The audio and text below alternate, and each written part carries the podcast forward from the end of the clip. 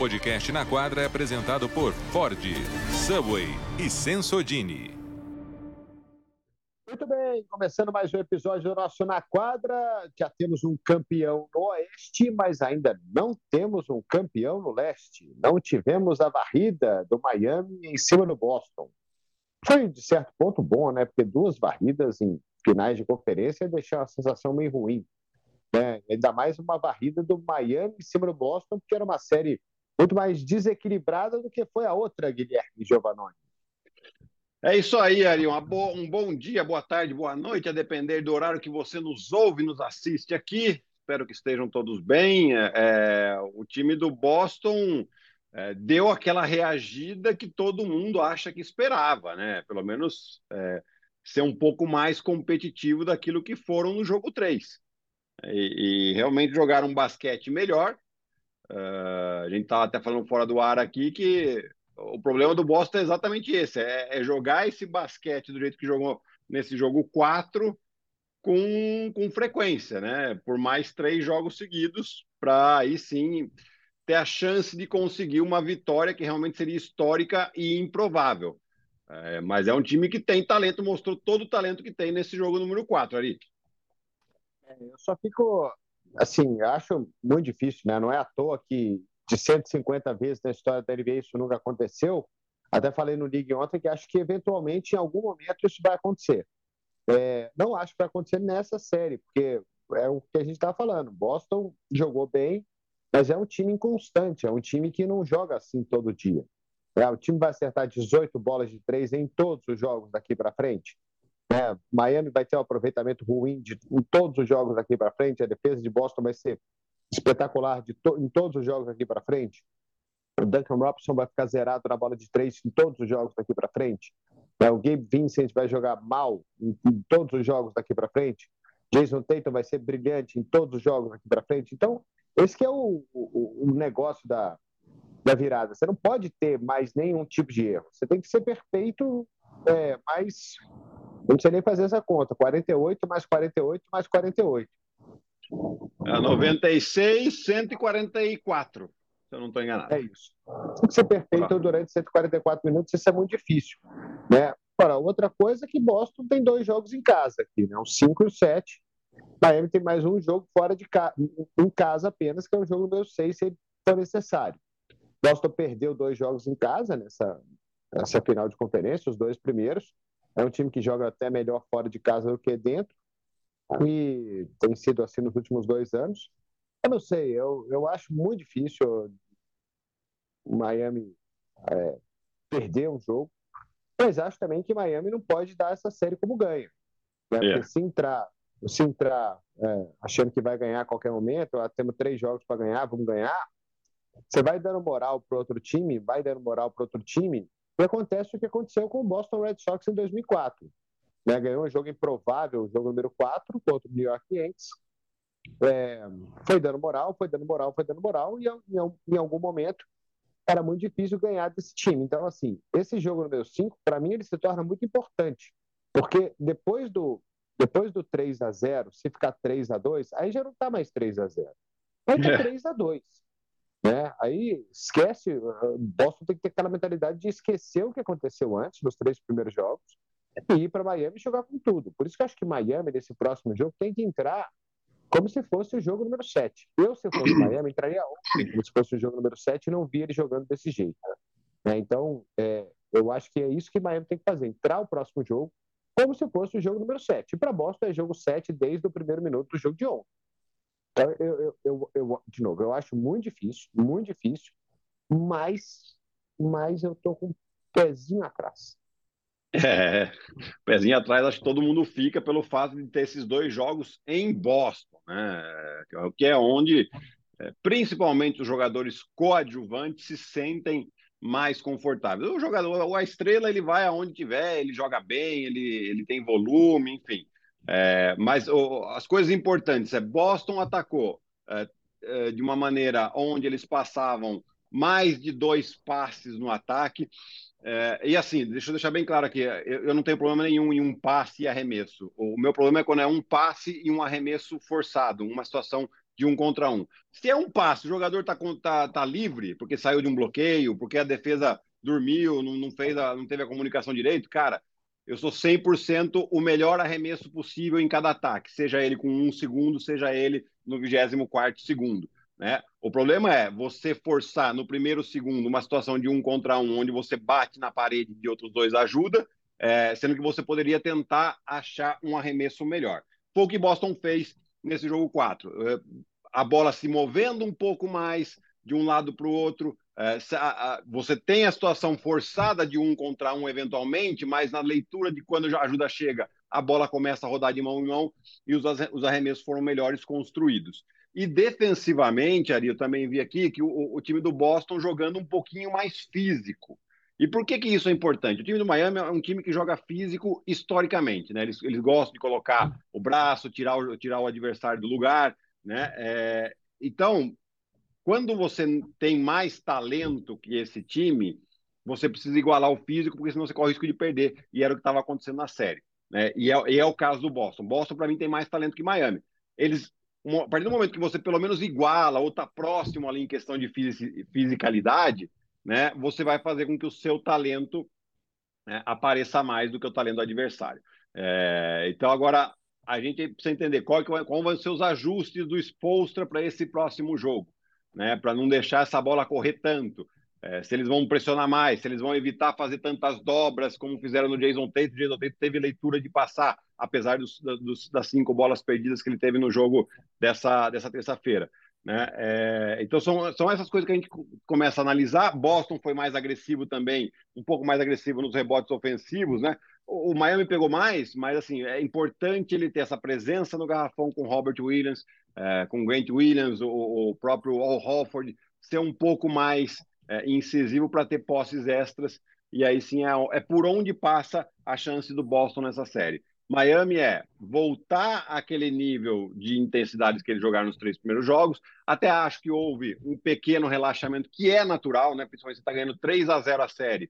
Você ganha um jogo por 30 pontos. Você tem o próximo jogo em casa de novo. Lá no fundo, o jogador nunca vai admitir isso, tá? Mas lá no fundo você tem um, um relaxamento inconsciente. Você fala, não, beleza, vamos indo aqui, aqui a gente ganha a hora que a gente quiser.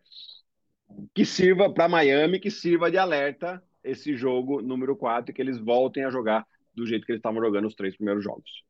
É, e tem outro fator aí que foi muito fundamental para esse jogo, que foi a bola de três, né? Foram 18 bolas de três do Boston, todo mundo teve um aproveitamento bom, né? Tirando o Jalen Brown, todo mundo teve um aproveitamento muito bom da bola de três. Aí, é, o Malcolm Brogdon foi 0 de 2, o Robert Williams foi 0 de 1. Um. Eu, nem, eu nem lembro dessa bola de três aí do Robert Williams, que momento que foi, mas enfim. Tá foi o final de posse do meio da quadra, do meio da quadra. Ah, ah tá.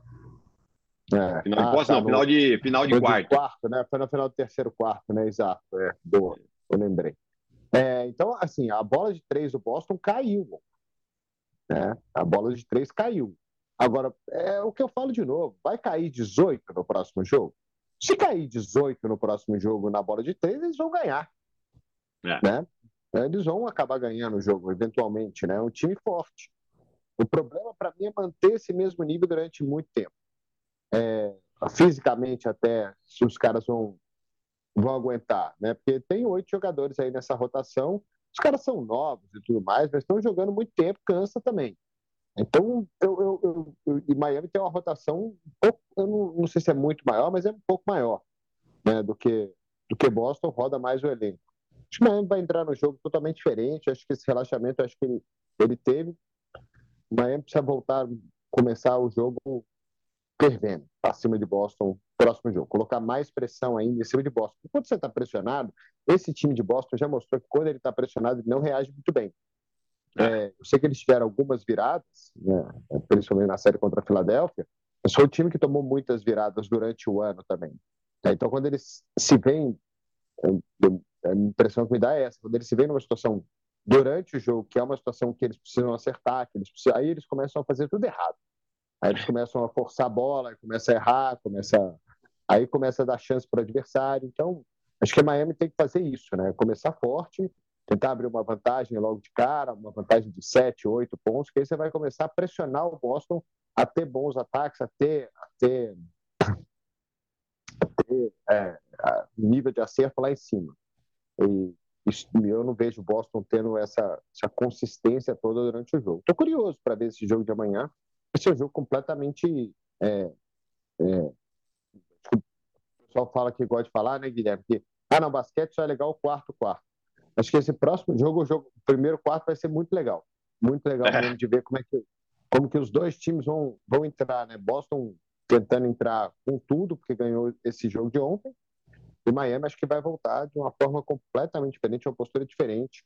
É um time muito inteligente, né? Então, tô curioso, tô curioso para ver. De novo, acho que Boston não vira, mas. Uhum. Mas esse jogo 5 ele é chave. Eu é, acho que também, é. em casa de uma vitória do Boston, como você falou, né? Aí a pressão vai mudar de lado. A pressão vai mudar de lado completamente, porque Miami não vai poder errar em casa. Né? E, e, e duas vitórias seguidas da moral, é, tem todo aquela, aquele aspecto de você ter uma oportunidade de entrar para a história da NBA, né? Que a gente está falando aqui de 150 ocasiões, nunca teve uma virada. É, então, tudo isso é, é, é serve, de, é um motivacional que dá um gás é, enorme para qualquer jogador, para qualquer equipe, né? E para qualquer torcida também. É, então, eu acho que vai ser. Eu também tô, tô contigo nessa. Eu acho que o Miami vem diferente. Eles vão alternar muito mais as defesas. Eles vão colocar muito mais pressão, vão, vão forçar em que Boston volte a jogar mais no isolation, mais no um contra um, do que permitir eles darem tantos passes que construíram essa, esse bom aproveitamento, principalmente da linha dos três pontos. É, eu vi o Jimmy Butler falando depois do jogo, né, que não estava nem um pouco preocupado, que ia tomar uma cerveja, tomar um vinho. É, não sei se é por aí, não. Acho que ele, ele acho que não. Faz, faz essa onda e tudo mais. Mas também acho que eles não vão fazer isso, né? A mensagem que ele tentou passar é que assim, é normal, perdemos o jogo, tá tudo bem, não tem motivo nenhum para a gente é, entrar em pânico aqui, mas acho que dentro do vestiário já está um clima de não digo de alerta, mas o, o amarelinho ele tá, tá começando a apitar. Não, não dá para deixar chance. Esse playoff tá muito esquisito. Né? Tem muita coisa esquisita acontecendo nessa pós-temporada. É, para você relaxar e achar que está ganho. Eu acho que o Miami vai acabar ganhando. Eu acho que é muito difícil. É, são quatro vitórias seguidas em playoff contra um time forte que está com moral, que passou por duas séries. É... Contra um time, né, Ari, que somada a derrota de ontem, são quatro derrotas nos playoffs inteiro. Né? E, e já são 11 vitórias. Né? Se você somar o play-in, dá 12 vitórias e 5 derrotas. Quer dizer, um time que está jogando aí com aproveitamento de vitória muito alto, uh, encaixou o time, apesar de, da, da, péssima. E falo péssima porque a gente compara com o ano anterior, né? Mas a péssima campanha na temporada regular. Lembrando que na, na, temporada regular da temporada passada eles foram primeiro do leste, né? Então tem, tem essa questão também. É, mas eu acho também, estou contigo aqui, acho que é muito difícil essa virada acontecer, por mais talento que o Boston tenha. A gente vê como é difícil ganhar quatro jogos, Miami também não conseguiu, né? Também não conseguiu vencer, vencer quatro jogos seguidos contra Boston, não conseguiu a varrida. É, de novo, estou curioso para ver como é que vai ser o início desse, desse jogo 5. Acho que ele vai, vai, ser, vai ser pesado. É, vamos ver como é que fisicamente Boston vai estar, porque o time correu ontem. Viu? Sim. Correu muito, né? Até dar uma olhada aqui, são, foram 18 pontos em contra-ataques. É, é, é principalmente para playoff, é um número excelente, assim, né? Muito bom. É, quer dizer que o time quis acelerar o jogo também para quebrar um pouquinho a forte defesa do Miami. É né? uma maneira também de você é, desestabilizar a defesa adversária com pontos em contra-ataque também. E, e, forçaram muitos erros, né? Boston, o Miami com 16 erros, esses 16 erros vieram 27 pontos para a equipe do Boston. É, aí mostra a força da defesa, a defesa que Boston pode fazer também é, é esse potencial que a gente está vendo agora. Esse é um outro fator aí interessante que você chama atenção, que é turnover, né? Então, assim, o Miami vai ter 16 turnovers no jogo de novo, vai, vai ter um aproveitamento de 25% na bola de três, um time que chuta muito bem uh, de fora. Né? O aproveitamento da bola no total de 43% contra 51%. Né? O Boston arremessou seis bolas a mais durante o jogo. É, se essas coisas todas acontecerem de novo, Boston vira. Mas a dificuldade de, disso aí é muito grande. É, barrida a gente teve do outro lado, né, Guilherme? Uma barrida é, categórica, né? Um, um time fantástico que é esse Denver Nuggets. É o melhor time para mim dessa pós-temporada. É, o melhor jogador da pós-temporada também.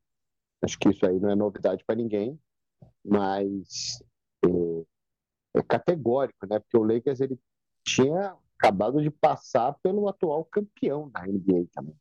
É verdade, Ari. E a gente viu, é claro que, e tô contigo nessa aqui, para mim o Jokic é o melhor jogador de, de, dessa pós-temporada disparado.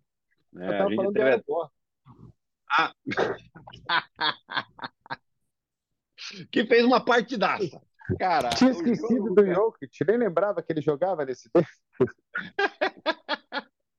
é, o cara tá com média de triplo-duplo é, nos playoffs. Ele teve média de triplo-duplo na série contra a Phoenix, média de triplo-duplo na série contra o Los Angeles Lakers.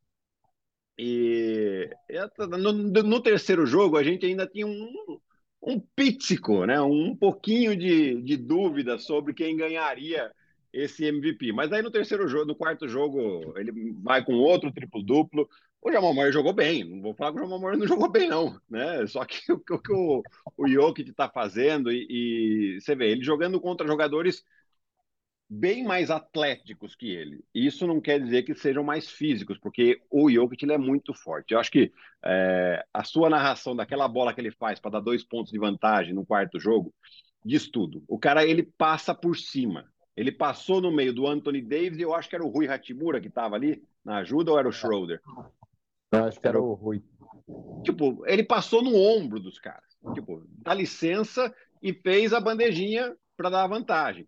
Né? E, além disso, outros, outras vezes também, mas o time em si é um time muito interessante. É um time que veio que é da série dos times que veio construído via play, via draft, né? Então você tem o Jokic, que aliás ontem saiu uma cena, não sei se você viu essa cena ali, é, da escolha do draft do Jokic, no, no, no dia que estava sendo transmitido, e a hora que foi sair o nome do Jokic, saiu uma propaganda de tacos. Os caras não colocaram nem a foto dele lá. Foi maravilhoso isso. É, tipo, e então daí você tem o Nikola Jokic, o Jamal Murray e o Michael Porter Jr. vindo via draft desse time. Então é um time construído. Depois, é claro, você tem as negociações de mercado que eles foram muito bem, né? Você tem uma troca que traz o Aaron Gordon para Denver, você tem um, no, no, no, mercado de, de free agent, esse ano eles trouxeram o Bruce Brown e o Kentavious Caldwell Pope, que são dois jogadores que dão uma consistência defensiva muito boa. Então você vê realmente um time é, com um objetivo muito claro, que tem uh, as, suas, as suas tarefas, né? os seus Uh, cada um sabe muito bem o que fazer atrás e na frente. É, e mesmo jogando talvez com o melhor time aí de fevereiro para cá, que era o Lakers, depois daquela janela de trocas, eles fizeram um excelente trabalho e em nenhum momento se desesperaram, mesmo estando atrás nesse jogo 4 por 15 pontos de diferença, eles foram lá e ainda assim com consciência, com um jogo uh, muito inteligente no ataque coletivo, punindo muitas ajudas, eles conseguiram essa varrida aí, que é a primeira vez que o Denver varre, é, consegue uma varrida na história da franquia, assim como é a primeira vez que eles chegam nas finais da NBA. Pois é, né? Essa história do, de times via draft, né? Como isso tem dado certo, né? O Golden State Warriors, um time também construído via draft que montou aí uma dinastia. O, o, o, o, Toronto não foi, né? Porque o Toronto trouxe o Kawhi. Uhum. Mas ali de. O Van Vliet estava lá, né? O Siakam também, a base, né? Sim. Sim. O Milwaukee trouxe, draftou o Antetokounmpo, um dos melhores jogadores do mundo. Né? Então, times, o, próprio, times via... o próprio time do Boston, né, Ari? Que não foi campeão, mas chegou nas finais do ano passado. É praticamente quase todo via draft. Né? Então você tem Jason Tatum. A dinastia deles, né? Tudo via draft. Né? Então você tem Jason Tatum, Jalen Brown, Marcus Smart, uh, Robert Williams, uh, Grant Williams, todos esses vieram via draft. Daí veio via mercado, veio o, o Brogdon, veio o Al Hofford, é, o Pritchard veio via draft, apesar de estar tá, tá fora da rotação, da rotação agora. É, então, é, às vezes demora um pouco mais, mas você mantém um time competitivo por mais tempo. Isso é um fato de todos esses times aí. O, o Golden State é o grande exemplo dos últimos anos. É, e esse time ele, ele é muito bem é, arrumado, né? O Michael Malone faz um trabalho fantástico. A gente tem falado isso, né? Cara que parece que não toma decisão ruim em momento nenhum. Né? Não há um momento que ele parece, você fala assim, pô, agora esse cara fez certo, agora esse cara fez certo. Toda hora ele faz alguma coisa que está certo, né? Até é, tomar a decisão, por exemplo, o Jokic com quatro faltas.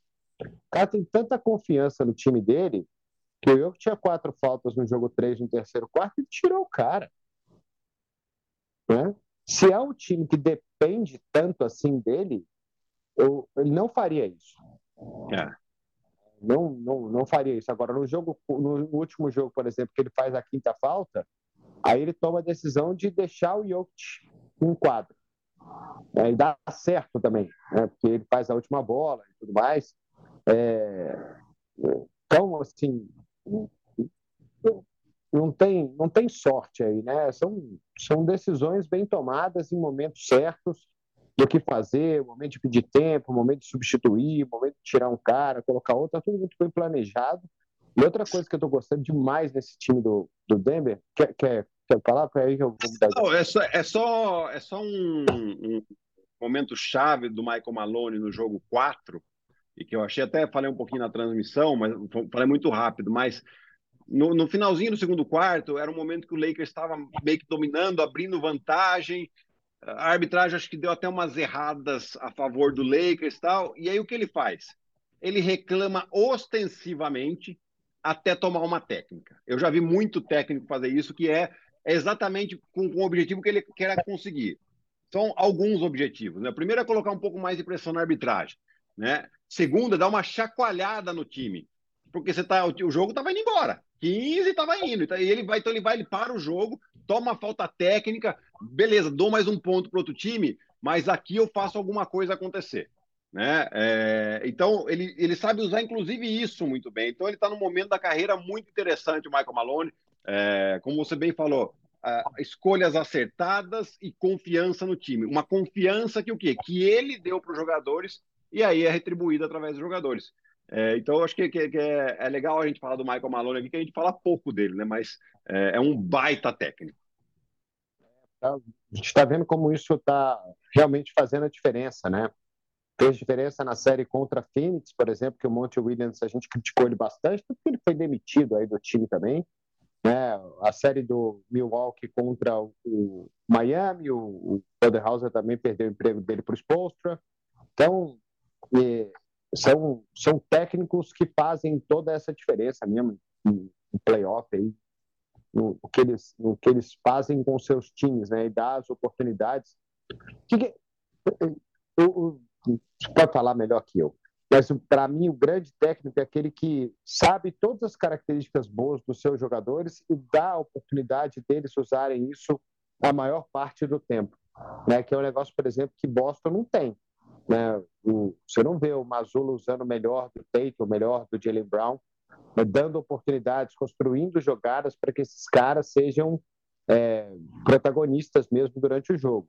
E o Denver, é, essa, essa, essa, essas jogadas construídas pelo Jokic, que ele tem opções né, de passe, que ele tem opções, de opção de ir para a cesta, é, de fazer o, o que ele quiser, essa, essas e, dar oportunidade para os seus, os seus companheiros, isso é tudo construído pelo técnico, né? O Jokic é muito inteligente, mas não parte dele na cabeça e fala assim, ó, oh, você vai para sexto, os caras vão dobrar em você e você vai achar alguém aí para passar a bola. O cara é muito bom, ele consegue aproveitar isso do, do seu pivô para achar alguém que está livre para arremessar uma bola sem contestação. Isso acontece o tempo inteiro no jogo dos Nuggets. E é bonito de ver. Né? Bonito de ver a rotação ofensiva dos caras, os bloqueios, né? bloqueio que ele passa para o Jamal Murray sair, ter um espaço para arremessar. O próprio Michael Porter Jr., que é um cara que até pode arremessar contestado, porque ele vai muito alto no jumper dele. É, conta com jogadores fortes, jogadores experientes. Outro cara que a gente nem falou muito nessa série, mas que entrou em momentos decisivos do jogo, fez um excelente trabalho, foi o Jeff Green. É, chegou fisicamente jogando muito bem e metendo bolas importantes na hora que precisava. Um time muito forte, muito bom mesmo. É, joga todo, todo certinho, bonito de ver. É, não é o mais plástico, né? Os caras não saem voando, enterrado de costas, não tem nada disso. É um time extremamente certinho, bonito. É, o que eu ia falar é que eu estou gostando da atitude deles.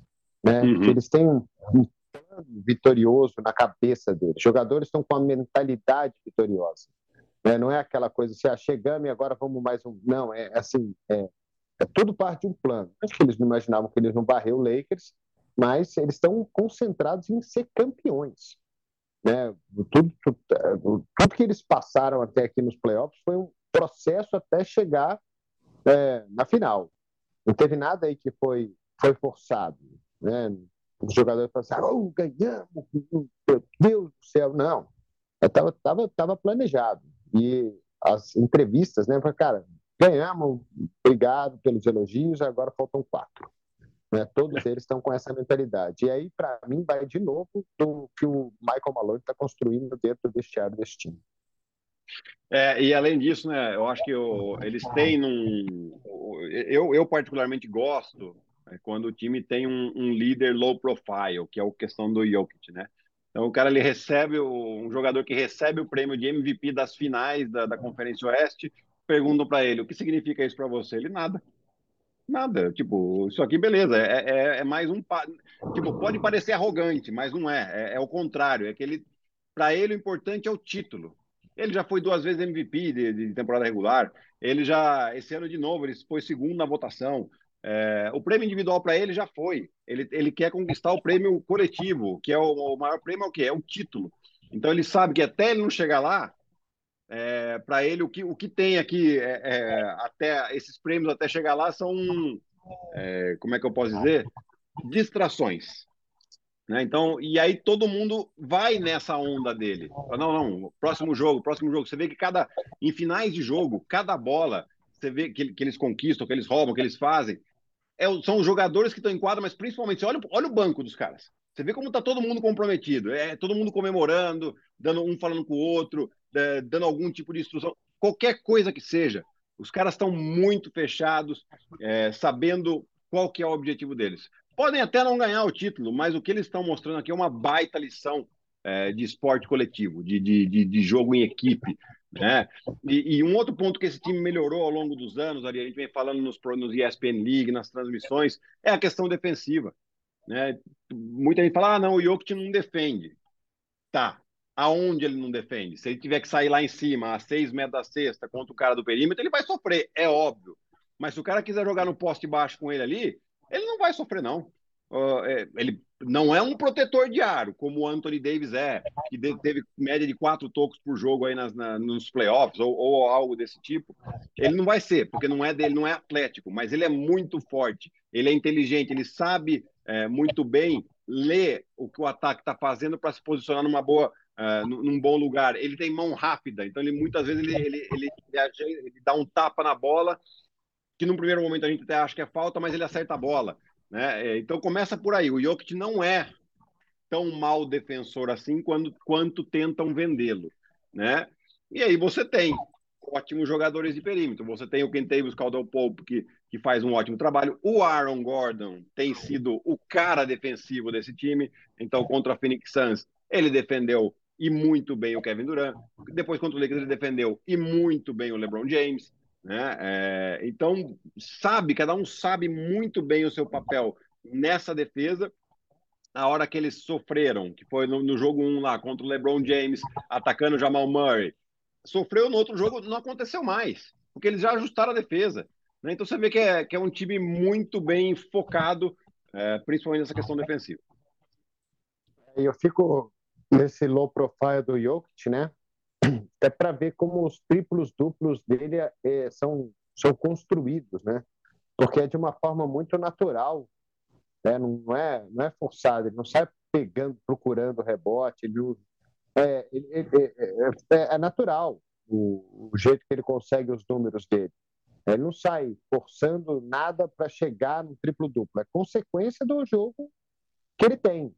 Né? E assim, o recorde que estava aí desde 1967, de talvez o maior de todo, maior que jogou dentro do garrafão de todos os tempos aí, que é o Will Chamberlain, cara, não é qualquer coisa. Hum. É, cara, cara, é, cara fez oito triplos duplos nessa pós-temporada. Quantos jogos eles têm? 12 vitórias, 3 derrotas, 15 jogos. Mais da metade. 15 jogos. Triplo duplo de média na, contra, contra Phoenix, triplo duplo de média contra os Lakers. É um, é um jogador muito especial, muito especial mesmo. Né? Tanto que é, os, os jogadores dos Lakers, né, o LeBron James, ele pô, tirou o boné lá, tirou o chapéu pro, pro, pro Jokic. E agora é tão esquisito essa história dele, né? Tão não plástico o jogo dele, que você lembra do All-Star Game, que ele foi o penúltimo a ser escolhido, na verdade ele se escolheu para o time do LeBron? Porque é... ele achou que ele era o último. Ele achou que ele era o último, ele ouviu o Marketing e depois foi lá pedir desculpa para o Marketing.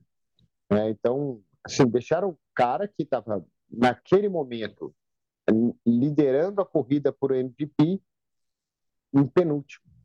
Né? E saíram escolhendo todo mundo que, que enterra, que faz, faz, faz, faz estripulias de quadra. É, bola de três, né? É, e ele ficou lá em último. Aí o cara tá aí na final. Vai perguntar para ele se ele ficou chateado. Já, mas perguntaram para ele isso lá, né? Falou, ah, eu também não me escolheria, eu não sou feito para esse tipo ah, de jogo, não. Pois é. é muito bom, cara. Eles colocam os números do Jokic com aquela foto dele moleque lá, cara. É...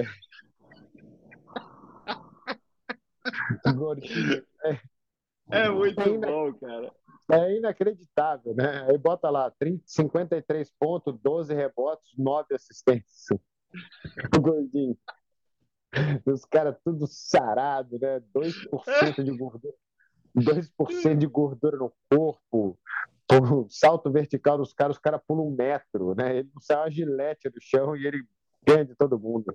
Que, que, que, que, jogador fantástico. Cada, cada vez que a gente vê ele jogar, dá vontade de babar um pouquinho mais. É, que o nível é muito alto, né, Guilherme?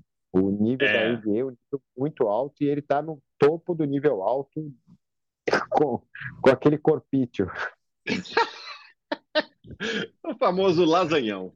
É, é, um lasanhão, pô. Você, pô, você quer ser amigo do cara. Você, pô, esse cara deve ser muito legal, vestiário. É, e você vê como, como a galera escuta ele, né? Porque assim, Ari, eu, eu tive alguma com bastante convivência com pessoas da Sérvia, né? Da Sérvia, da Croácia, da, daqueles países que formavam a antiga, a antiga Iugoslávia. E, e quando eles começam a falar a falar de um jeito mais acelerado, parece que eles estão bravos, parece que eles estão sempre brigando. Né? E até teve um tempo, acho que na série contra a Phoenix, que ele fala com todo mundo assim, você fala, caramba, ele tá, tá dando um maior esporro, tá brigando com todo mundo. E não é, cara. É que é o jeito dos caras falar, tipo, sem exceção, todos eles, assim, eles, eles começam a falar, eles usam muito o braço, a mão, né? Na verdade, eles usam o corpo inteiro para falar. E, e você vê que aí você vê a cena deles recebendo o troféu ele e o DeAndre Jordan, um dando um beijo no rosto do outro, cara. Que cena maravilhosa. Você vê que, tipo, cara, o americano, ele, ele já, ele, culturalmente, ele tem um pouco de, de distância nesse tipo de afeto, né? E você vê com o Jokic não, cara. Então você vê que todo mundo tem esse afeto por ele. É, é muito legal a gente ver é, esse relacionamento dos caras. E que a hora que ele fala, mesmo ele parecendo que tá bravo pra caramba, todo mundo para e escuta. Porque sabe que alguma coisa de importante ele tá falando ali. Né? Eu acho que é um. Assim, a gente tem que. Ainda bem que ele tem o quê? 26, 27, 28 anos no máximo. É, 28 anos. Então a gente vai ter bastante tempo para ver esse cara jogar ainda, porque assim, é um espetáculo que ele está fazendo. E, e você vê que ele. Enquanto ele não conseguir o título, e provavelmente se ele conseguir, ele vai, continu vai continuar querendo mais e mais, porque uh, você vê que uh, o foco do, do dele e da, e da, equipe, né? É conquistar títulos e não prêmios individuais. só para não passar batido, Gui, para falar do Lakers aqui, é, só estava pensando comigo mesmo, assim, se eu fosse torcedor do Lakers, eu estaria muito contente com essa temporada por tudo que aconteceu com o time, né? É, do começo ruim, de todas as contusões, críticas e tudo mais, de ficar ali em 13 terceiro, de ser ameaçado a não chegar nem no play-in de novo, como foi no ano passado.